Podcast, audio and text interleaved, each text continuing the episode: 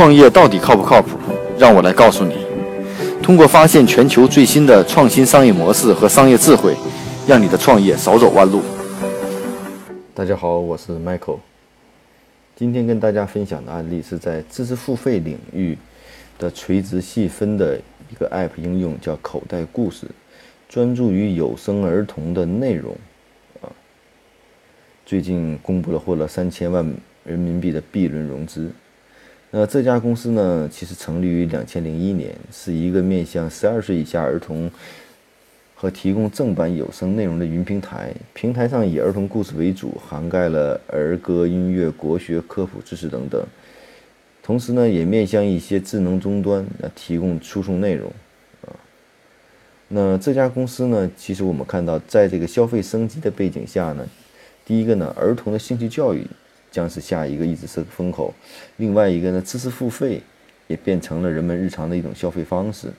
那儿童文化既属于这种知识付费中非常细分的一个环节啊。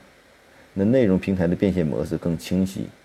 啊。所以呢，在内容付费中呢，儿童群体的一大特点是受限于自身阅读水平，有声内容呢恰好解决了这一问题。所以呢，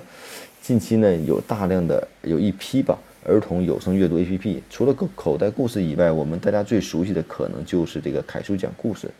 啊，所以呢，儿童有声内容呢与这些产业呢都存在一些，比如儿童文化、在线教育、智能终端都存在一些很大的联系，所以空间很大。但是从这种商业模式来看，我觉得最大的核心点，竞争力还是在于内容，所以儿童的内容取决于了于你用户。到底能不能在你的付费啊？所以说，口袋故事呢，他们采用的方法是还是要求正规正版的精品内容啊。那目前呢，已经覆盖了有声内容大约有十万集，覆盖了市面上百分之八十的儿童内容，并且呢，有了内容以后，在演绎的方式上、朗读的方式上，采用了角色分角色表演方式，让故事更逼真、更有趣。啊，目前呢，平台上的付费呢，SKU 呢超过一万，付费率近百分之五，啊，所以付费的 SKU 比例也在增加，啊，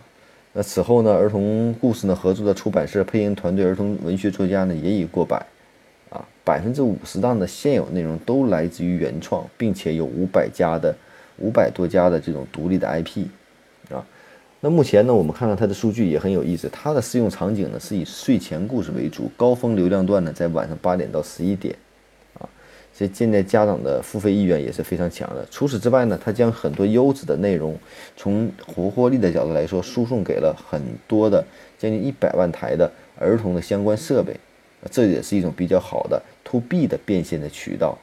嗯。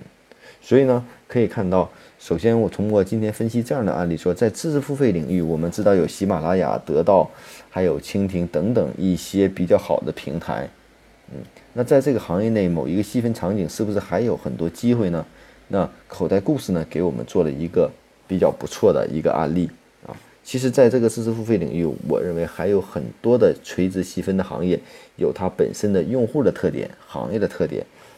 每天五分钟的创业不靠谱的全球商业智慧分享，让你的创业靠谱起来。